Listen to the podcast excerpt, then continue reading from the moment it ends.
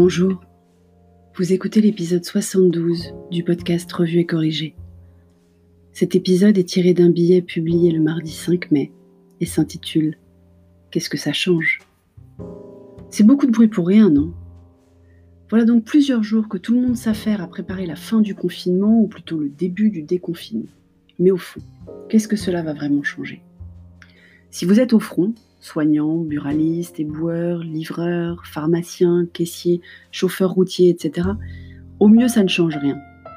Au pire, ça encombre les routes pour l'instant relativement dégagées.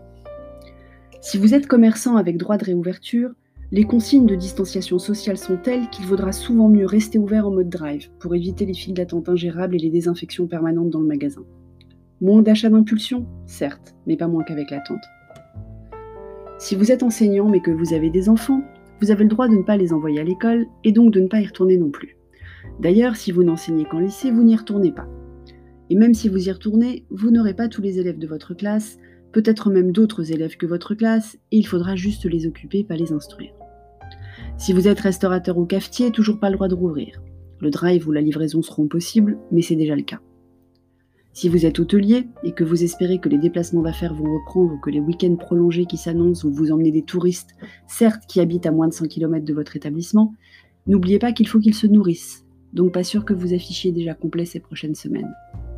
Si vous travaillez dans le sport, toujours pas le droit d'encadrer des cours, pas le droit de rouvrir des salles fermées, pas le droit de rouvrir les piscines ni les plages.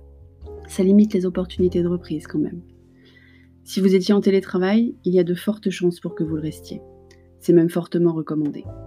Au mieux, vous aurez droit à des journées au bureau à tour de rôle, aucun open space n'étant conçu à date pour respecter les 4 mètres carrés de surface utile réglementaire, dans des transports en commun surchargés ou des routes embouteillées. Donc je respecte la question, ça change quoi? Si quelqu'un a trouvé, ça m'intéresse, en commentaire, tweet, MP sur Facebook. Mais on ne va pas rester sur une note négative. Hier, l'épisode 71, je vous annonçais ma plongée dans l'univers d'Animal Crossing New Horizons.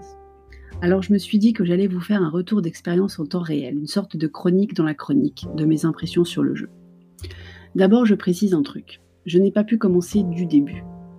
Comme nous n'avons que deux Switch, oui je sais, ça m'a fait bizarre de le dire aussi, je suis obligée de jouer avec un profil différent de celui de Petit Homme mais sur sa console, donc le jeu nous a fait partager son île. Résultat des courses, je démarre sur une île déjà bien fournie en à peu près tout, même si moi je commence comme tout le monde avec une tente et des dettes. Forcément, Petit Dom étant le fils le plus gentil du monde, il n'a pas voulu que je galère. Il m'a fourni pas mal d'éléments qu'on acquiert normalement que lentement dans le jeu. Grâce à un subtil lâcher de sa part que je ramasse derrière lui, le jeu n'a pas prévu de façon simple de se passer des objets entre joueurs, ou du moins on ne l'a pas trouvé. Donc dès mon premier jour, j'avais la canne à pêche pour aller pêcher les poissons, la perche pour passer les cours d'eau, la hache pour couper du bambou et casser les pierres. Pas vraiment Colanta cette histoire. Je ne fais donc pas exactement l'expérience que j'avais prévue, mais c'est encore mieux. Même si techniquement je peux jouer seul, Petit homme ne me quitte pas d'une semelle quand je joue et m'explique quoi faire. Après le temps qu'on passe le matin sur sa conjugaison et ses tables de multiplication, je pense qu'il a besoin de ce juste retour des choses. Au début, j'étais un peu fâchée car j'avais l'impression de tricher, mais il est tellement heureux de m'aider qu'en fait ce n'est pas grave. J'ai donc appris en 24 heures à pêcher, pas évident, attraper des insectes avec un filet, pas évident du tout, sauter à la perche, ça c'est facile, ramasser des coquillages, ça c'est un jeu d'enfant, aller et venir dans l'ensemble des institutions du jeu, la mairie, le musée, la boutique d'achat et vente d'objets en tout genre, et j'en tire quelques enseignements presque éducatifs. Il faut aller saluer les habitants de l'île tous les jours. Ce jeu insiste sur la convivialité, la politesse et la solidarité. Par exemple, mon premier jour, j'ai offert un remède à une habitante malade. Ça m'a coûté des sous, mais d'après Petit Homme, maman, on ne peut pas laisser Clara comme ça. Ça demande une sacrée organisation. On a des tâches tous les jours, des gens à aller voir, des îles à aller explorer, des ballons à exploser, des bouteilles arrivant par la mer à ramasser, un cours du navet à suivre, c'est la bourse du jeu, un vrai apprentissage du risque d'ailleurs. On se prend très vite, mais alors très vite au jeu. Une fois qu'on a commencé à accumuler les trucs à vendre, qu'on n'a plus de place dans son sac, qu'on repart le sac allégé mais plein de clochettes, une des deux monnaies du jeu pour ceux qui ne connaissent pas, ça devient complètement addictif et on ne voit pas le temps passer. Je ne comprenais pas le temps qui passait petit homme et cher et tendre avant de jouer, maintenant je ne comprends pas comment ils arrivent à s'arrêter. Je suis donc presque aussi accro qu'eux, donc si on pouvait rester enfermés tous les trois encore un peu, je ne dis pas non.